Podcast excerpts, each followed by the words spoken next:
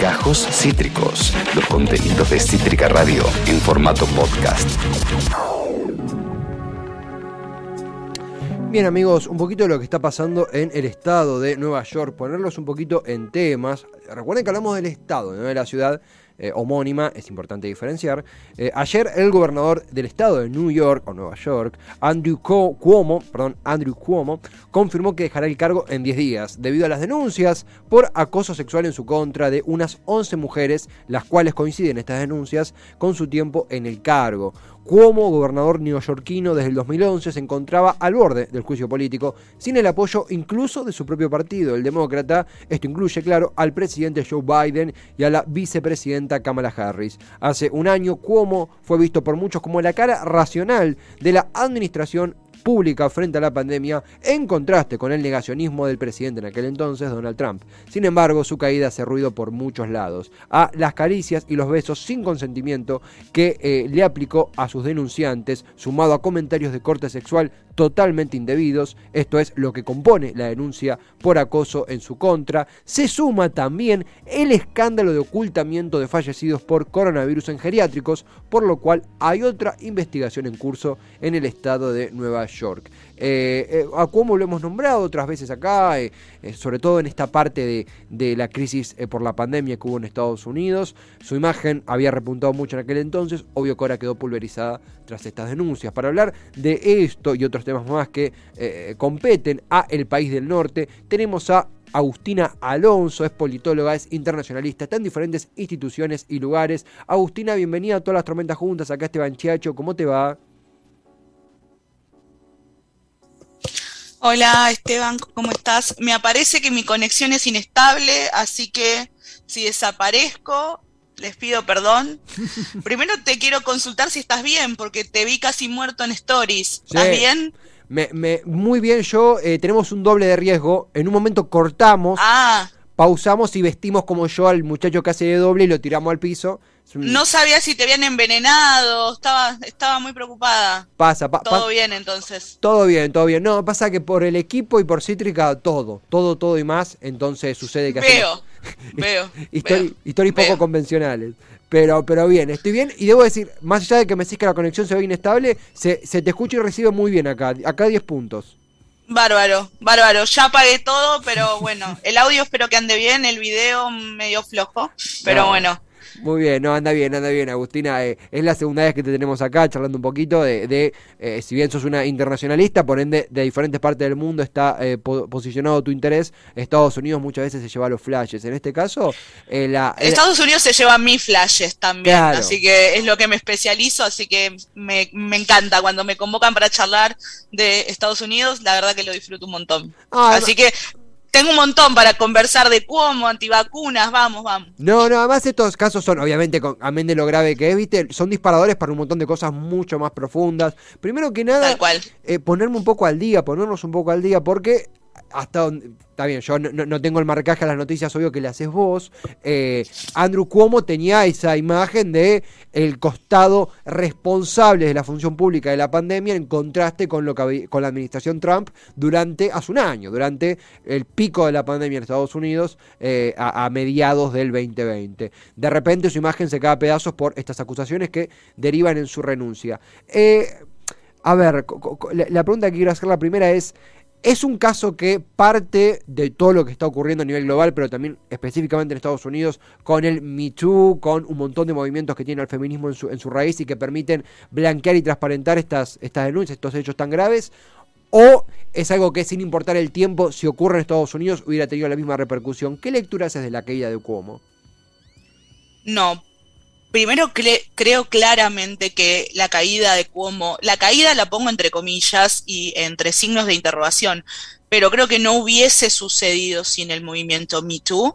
Mm. Me parece que el otro día lo mencionaba, ayer lo mencionaba en Twitter, como no es el primero ni va a ser el último, mm. pero hay un antes y un después con el movimiento Me Too, en donde me parece que ahora no se deja pasar lo que hizo Cuomo. Mm. Lo que mencionabas también es que no solamente Cuomo es una figura muy importante como todos los gobernadores de un estado tan importante como este lo son, sino que Cuomo era presidenciable. Mm. Cuomo fue medido como presidente. La gestión de, la, los primeros meses de pandemia de cómo fueron increíbles, fueron tomados como ejemplo. Se subió el salario mínimo en Nueva York, pasó de ser uno de los peores estados a uno de los mejores mm. estados. Claramente, eh, cómo tenía o tendrá una carrera muy promisoria y permitime hacer todas estas dudas, porque yo creo que la salida que eligió Cuomo, que es un poco el plot twist de lo que, lo que tenía para decir de Cuomo, creo que tomó la mejor decisión posible. Creo que la, la renuncia claramente hace que no muera políticamente como todos piensan o como muchos están titulando el fin de la carrera de Cuomo. Me parece que el fin de la carrera de Cuomo era continuar y llegar a un impeachment. Ese quizás era más el fin de la carrera de Cuomo. Renunciar me parece que lo corre del ojo público, le permite que otros temas tapen esta historia y continuar con su carrera, que desgraciadamente es probable que suceda eso. Eh, eh, esto que vos mencionás es muy cierto porque se aproximaba ¿no? el juicio político a Andrew Cuomo como gobernador, eh, por la mayoría que contenía la, la, aprobación de ese juicio, todo indicaba que iba a ser removido del cargo una vez sucedido este juicio político, el cual obviamente se interrumpe cuando él confirma que en 13 días, 14 días, espero decirlo bien, eh, él dejará el cargo y será sucedido por su, eh, lo que se dice, el lieutenant, espero decirlo bien, el vice, la que sea la vicegobernadora, que allá tiene un nombre... Creo que es Lieutenant Governor, ¿no? Lieutenant, Lieutenant Governor. Governor. Sí. Eh, es Katie, Katie Hochul, que es una mujer que el otro día estaba leyendo su perfil en político, que es un medio que seguimos mucho los internacionalistas, que fue un poco duro con ella, vale, la, la catalogaba como Karen Ribbon, que viene a ser como la que corta los lazos de inauguraciones mm. y la que besa a los bebés. Mm. Eh, la catalogaba un poco así vamos a ver qué va a pasar. Es una demócrata de centro, mm. no es una demócrata muy radical, es más o menos un poco el perfil de Cuomo, pero al mismo tiempo se alejó muchísimo de Cuomo. Este último tiempo no se mostró con, con él.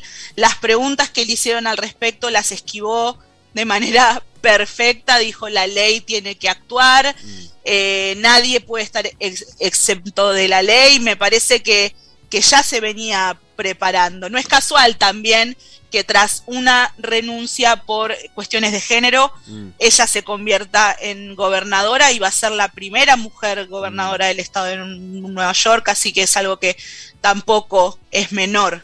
Y, también algo que pensaba, que en, un margen de tiempo muy corto, recuerdo cuando se viralizó ese audio de Trump donde decía comentarios terriblemente violentos y misóginos en la previa de la elección de 2016, donde básicamente él decía que, en otros términos, eh, eh, él si quería podía hacer lo que quisiera con las mujeres y daba ejemplos muy grotescos y, tremendamente misóginos sobre qué haría.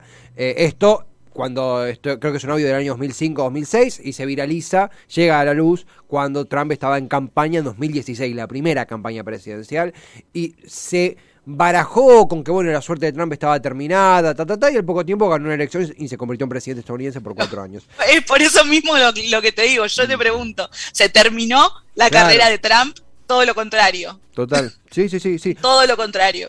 Eh, por eso uno imagina que, conectando con esto que vos mencionabas, la renuncia de Cuomo, salir del ojo público, puede permitir una, una reinvención, imagino, no, sé cómo lo es vos, sujeta al proceso judicial que continúa, porque las denuncias son fuertes.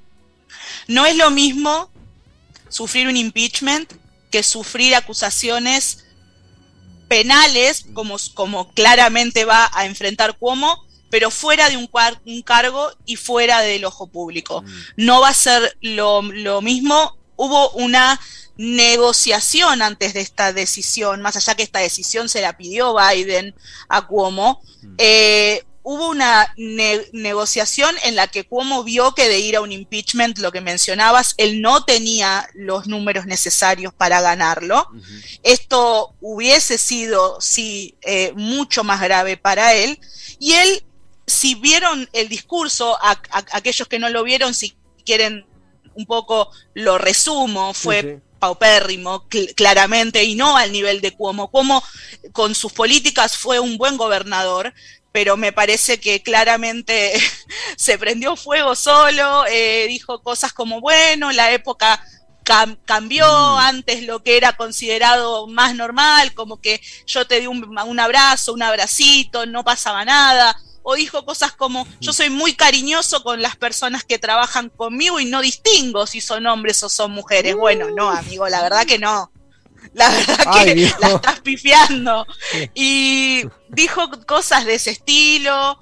Eh, bueno, las denuncias, todo esto viene a, a, a, salió a la luz el, informe de más de 200 páginas en mm. donde se confirman estos 11 casos, que está bien, también vale aclarar que no son 11 casos de abuso sexual, pero sí son 11 casos de conductas mm. inapropiadas en donde hay tocadas de partes, hay, hay, hay de todo, hay de lo que se te ocurra. Y, y él dijo, bueno, un poco lo que antes estaba bien, ahora no. A la vez le pidió disculpas a las hijas porque papi se portó mal, y a la vez dijo, pero yo creo que hay política atrás de todo esto, un poco quieren bajarme. Sí, sí, sí. Entonces, la verdad, el discurso fue tristísimo, fue paupérrimo. Y, la verdad que mejor andate, te estás haciendo un favor, estás haciéndole un favor a todos, así que me, me parece que fue la mejor decisión que pudo tomar. Y, también un poco, obvio que hay un montón de factores para repasar que ahora iremos, ¿no? El, continúa el, la consecuencia sanitaria de los negacionistas o, de los antivacunas, que muchas veces es, básicamente lo mismo, pero también pensaba eh, un poco el, epicentro de todo escándalo de, corte, yo incluso creo que llamarlo escándalo, escándalo sexual es bajarle el moto a las denuncias que hubo, porque no es que tuvo una infidelidad, bueno, una cuestión personal, eh, hablamos de algo que, que puede ser penado. Eh, y, es diferente a lo que, al caso que voy a, mencionar ahora, pero un poco a partir del caso Lewinsky, Clinton Lewinsky en el año 98, en donde básicamente Bill Clinton eh, tuvo una relación con una eh, becaria consentida. esto también estuvo en el marco de una, de una causa en donde Clinton tenía un juicio paralelo, se le habló de que había coachado a Lewinsky, que fue testigo de esa causa. Será tema para otra, otra ocasión, pero hubo una, un factor judicial. Hubo una persecución política y hubo un, eh, un gobierno debilitado por, eh, por esta acusación, sobre todo desde el, lado más conservador, incluso el Partido Demócrata, que tiene su lado conservador. Esto es diferente, el caso como es diferente, pero pareciera ser que eh, cambia también la dimensión, imagino, y esto ya quizá no solo en Estados Unidos, sino en diferentes lugares, de las dimensiones de poder. ¿En qué sentido? Yo desconozco si hubo otros Cuomo en la historia estadounidense, imagino que sí, y muchas cosas de lo que leía de Cuomo, de, no sé, en un momento decía, me propuso hacer strip poker y, me tocó, y vos decís, sí, es una cagada, te va a haber hecho pasar como, un muy mal momento. Y además lo que decían es, me hacía sentir su poder, no era una relación simétrica, no es que estábamos tomando un café y, ja, boludo, ¿qué dijiste? No, era el gobernador que me estaba proponiendo algo íntimo en una relación completamente asimétrica e incómoda. Digo, en otro tiempo quizás eso era como, bueno, baje el oficio, bueno, ya está, parte del juego, parte del juego Hoy cambió, hoy se entiende que eso está mal. Digo, por ahí estoy siendo muy optimista, pero pareciera que algo cambió en las relaciones de poder internas, incluso dentro de un organigrama de poder. No sé si, si me explico.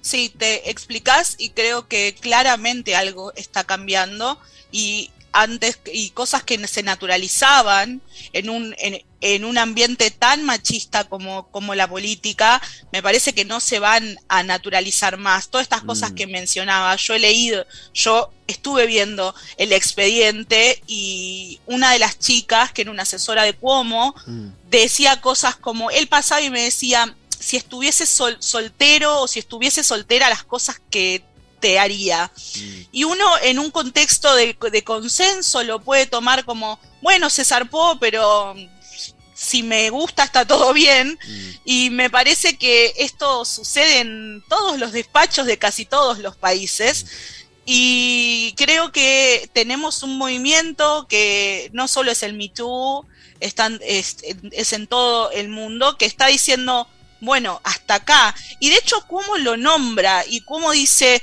un poco en su discurso, yo eh, soy consciente de que cosas que hace 10 años no eran condenadas, hoy lo son y por eso le pido disculpas a todas las chicas que se sintieron así. Mm. Pero esas disculpas también son muy falsas, decir, me disculpo por si vos te sentiste mal, mm. porque te está sacando todo tipo de culpa, está diciendo, yo no te hice nada, si vos te sentiste mal es tu problema. Mm, Entonces Es, medio complicado este tema. Eh, para, da, para mucho, mucha conversación. Claramente el caso Cuomo no es que va a ser un, un quiebre definitivo, pero sí va a sentar un precedente. Espero que los políticos se cuiden mucho más a, partir de esto.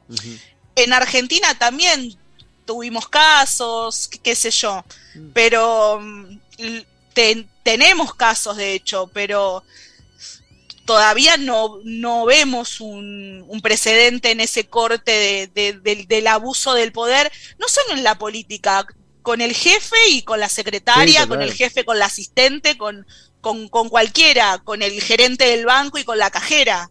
Me parece que todavía no lo estamos viendo, pero que se visualicen y que, y que una persona con semejante importancia en el escenario internacional tenga que renunciar es importante, pero yo te permito ser optimista, vos permitime ser pesimista. Me parece que mm. Cuomo está pensando claramente en su futuro. Mm. Cuomo no va a dejar la política y me parece que este corrimiento del ojo público de Cuomo va a hacer que un poco se aplaque este escándalo mm. y que él pueda seguir haciendo énfasis en su gestión que claramente fue muy buena y eso es lo que más le debe joder a, tanto a Biden como a todo el partido. Le pido disculpas a, si está el, ambiente académico escuchándome. Yo acá en radio me libero bastante más. De eso se trata, no, de eso se trata, pero también para eso estamos. Eh, eh, se pueden decir malas palabras. Los, los internacionalistas también decimos mala palabra. Eh, ah, yo soy muy mal hablada encima, soy muy mal hablada, así que no me den un poco un poco de pie porque enseguida empiezo. Por favor, pasa, pasa, para acá se acá Luz Verde. Estamos hablando con Agustín Alonso, politóloga internacionalista, está en diferentes instituciones y ámbitos, medios. Hemos coincidido en Poli al Whisky, ella está también en redes sociales que ya la repasaremos. Pero antes, obvio que lo de cómo, bueno, es, el gran protagonista y tiene motivos para eh, eh, eh, ser protagonista de la charla que estamos teniendo. Pero obviamente algo que, que preocupa imagino que, a todos, porque creo que el, movimiento antivacunas lamentablemente es global, pero entiendo que tiene un fuerte peso, no solo social, sino político en Estados Unidos. En ese sentido, he visto hasta, eh, se me está escapando el estado al cual representa, creo que es Florida, y espero decir bien su nombre, Ron DeSantis, el gobernador, diciendo una frase así, tómelo con pinzas porque no, no recuerdo el textual. Bueno, si, si, alguien no se quiere vacunar, no hagamos tanto lío, che, no es para tanto. Eh, en ese sentido, en ese sentido, preguntarte cómo está la situación de los antivacunas o de las personas que no tienen intención alguna de vacunarse, desde los que no quieren hacerlo por religión hasta los conspiranoicos, eh, y cómo, cómo afecta eh, la gran cucarda que se está colgando Biden, que es el exitoso plan de vacunación estadounidense, que efectivamente con los recursos que tienen es muy exitoso. Pero ¿cómo ves eso y cómo puede afectar la suerte, no solo de Biden, sino también de la inmunidad de rebaño que busca Estados Unidos? La inmunidad que busca el mundo en realidad y que va a depender de que si Estados Unidos no la tiene y el turismo se abre, no la va a tener nadie. Yo en, en, lo personal, este a mí es el tema que más me interesa, no estoy diciendo que el tema de cómo no me interese, mm. pero este es el tema que estoy siguiendo un montón, estoy siguiendo mucho todo lo que es Ron DeSantis porque me parece que el estado de la Florida es clave para, para representar el movimiento antivacunas y cómo estamos en esta eh, muy delgada línea entre la política y la pandemia y a, veces no salimos del ombliguismo argentino y creemos que somos el único país con grieta del mundo y me parece que claramente eh, el ejemplo del estado de la Florida y de Ron DeSantis da eh, este pie para decir esto existe en todos lados y agradezcamos que no tenemos un movimiento antivacunas tan grande. Creo que mm. lo primero que tenemos que mencionar es que, bueno, en Estados Unidos las vacunas sobran, recién estaba viendo, tienen un millón de dosis de Pfizer vencidas, eh, los vacunatorios oh. están vacíos.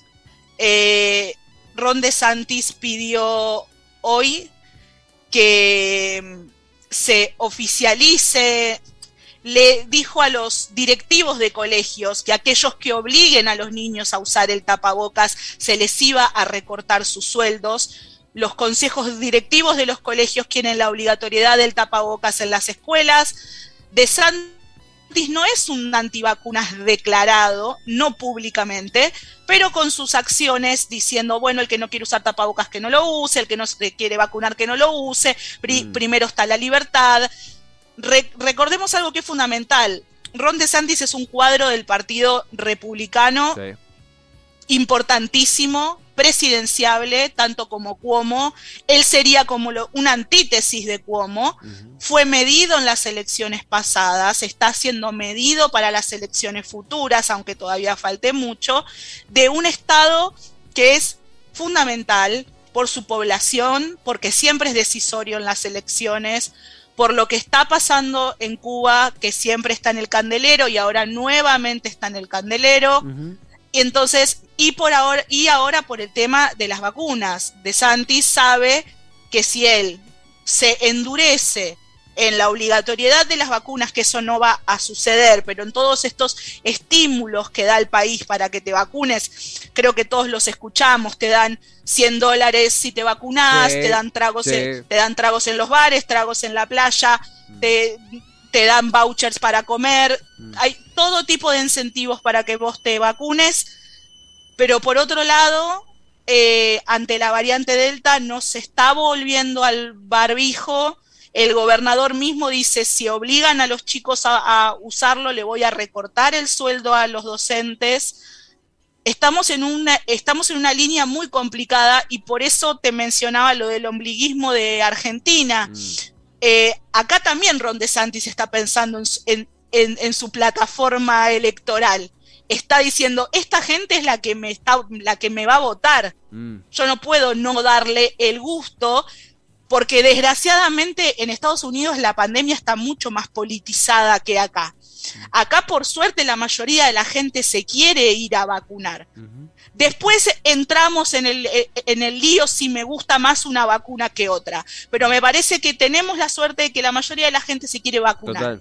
En, en, Estados Unidos pasa que si vos usás el barbijo o te vacunas, sos, sos, sos, demócrata. Mm.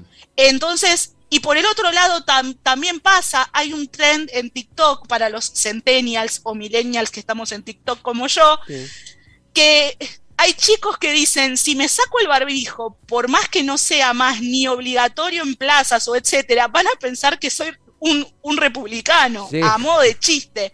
Entonces, claramente está politizado hasta el uso del barbijo. Tenemos que tener esto muy en cuenta y que el movimiento antivacunas en Estados Unidos es muy grande porque está asociado a la, a la cola que dejó Trump, mm. ¿no?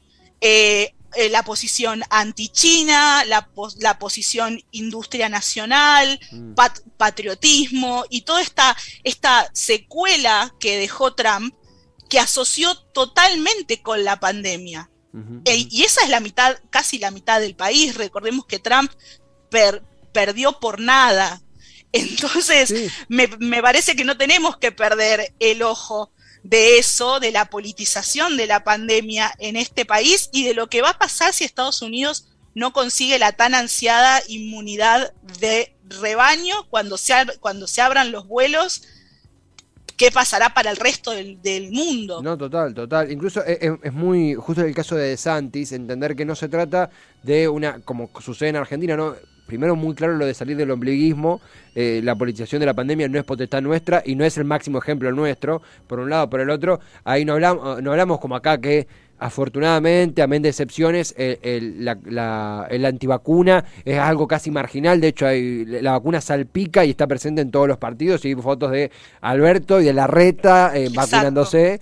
eh, sino que en Estados Unidos hasta un gobernador de un estado central, como es el de Florida, eh, se, jacta de su, de su, de, su, la libertad, esa peligrosa libertad de acción que da a su, a su población, a sus votantes, al fin y al cabo. Agustina, obvio que, a ver, hay un sinfín de temas para hablar, para seguir abordando. Afortunadamente, si bien hoy el tiempo no, no nos sobra, tenemos futuras ocasiones para seguir conversando y también para hacerle marcaje personal a lo que sucede en Estados Unidos. Lo que sí te quería consultar antes de, eh, de, concluir la charla es, obviamente, primero, dónde podemos encontrarte, dónde damos con vos, dónde damos con tu contenido y antes que nada, ¿Cómo crees que, si nos puedes dejar alguna reflexión, algún titulito sobre la visita de Jack Sullivan, el, eh, allegado, no sé si mano derecha es medio fuerte, pero el allegado a, a, Joe, a Joe Biden. Eh, ¿Cómo ves la relación entre Estados Unidos y Argentina con todo esto de la deuda, todo esto del fondo? ¿Qué reflexioncita nos puedes arrojar?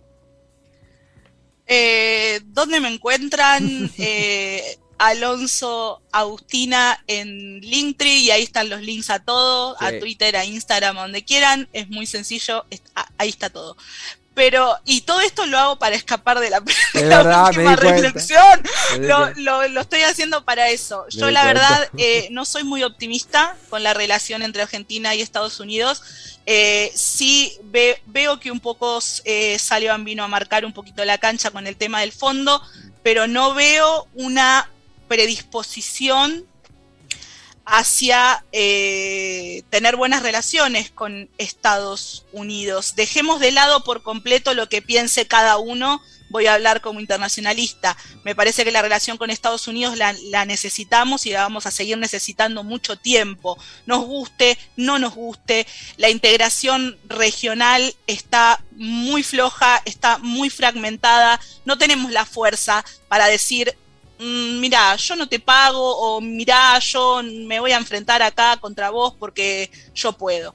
Mm. Me parece que por un lado eh, que nos hayamos acercado a, a, a Sullivan a, través de, de, su visita es algo bueno, pero después tenemos un montón de decisiones mm. que claramente es... Eh, ponernos en una vereda totalmente contraria a lo que Estados Unidos espera de esta región.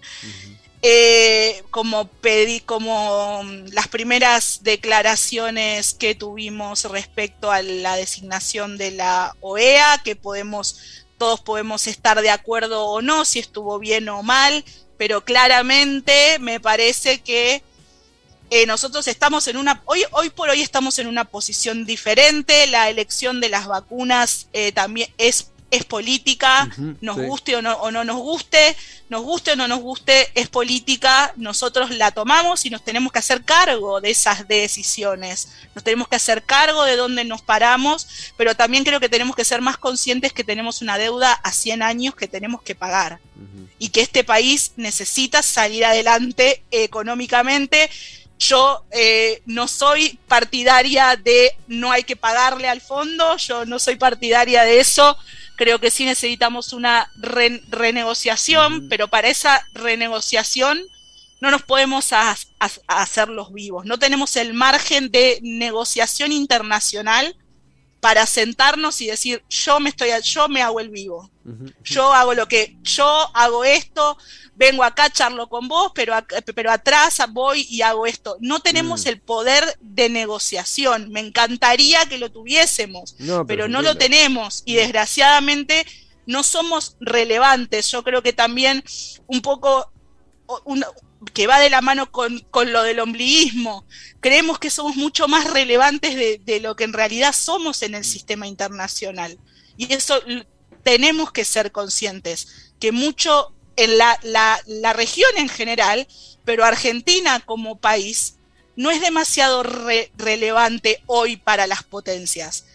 Entonces, tenemos que ser conscientes. Creo que va un poco por ahí, traté de ser lo más objetiva posible. No, pero sí, se, comprende, se comprende y es real, digo, incluso eh, eh, abordando la cuestión uno se da cuenta de esto. Hay una simetría, hay una dependencia, hay una negociación, hay poco tiempo, hay urgencias. Digo, ser crudo en estos casos es ser realistas porque es una relación asimétrica, una relación que entenderla es toparse con eh, seguramente cuestionamientos y dudas e incógnitas, pero lo esencial, entender... Es asimétrica y no es algo que mañana nos vamos a levantar y vamos a decir, yo decido que no sea más asimétrica porque esto es injusto. Las injusticias no se terminan de un día para el otro mm. porque yo lo, yo lo decido, me paro enfrente de una gran potencia y le digo, no te pago, o te mm. pago lo que puedo, tengo dos pesos, aceptame estos dos pesos o nada, o chau me voy con China y con Rusia y no, te doy bola. No funciona así, no funciona así el mundo, desgraciadamente nos guste, no nos guste, no, no funciona así, no funciona así y nuestra posición hoy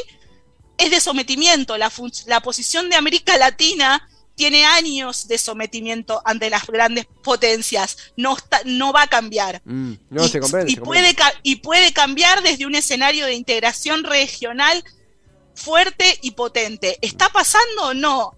Argentina no está bien con Brasil, Argentina no está bien con, sus pares, todos nuestros pares están tratando nuestros países eh, eh, hermanos están tratando de sobrevivir sin vacunas, con unas crisis impresionantes. Mm. No, no podemos hoy decir yo me paro acá como un par. No, se entiende. No hay. Se entiende, se comprende.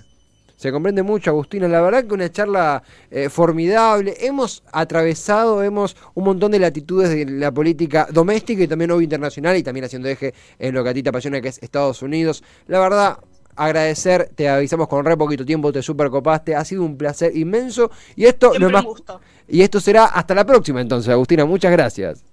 Hasta la próxima cuando quieran, un beso, chao chao. Abrazo gigante, besos gigante, Agustina Alonso, politóloga internacionalista, clarísima, contundente, Argentina, Estados Unidos, el mundo, el escándalo como los antivacunas, la deuda, no ha quedado nada, nada fuera y esto gracias al gran talento de nuestra entrevista.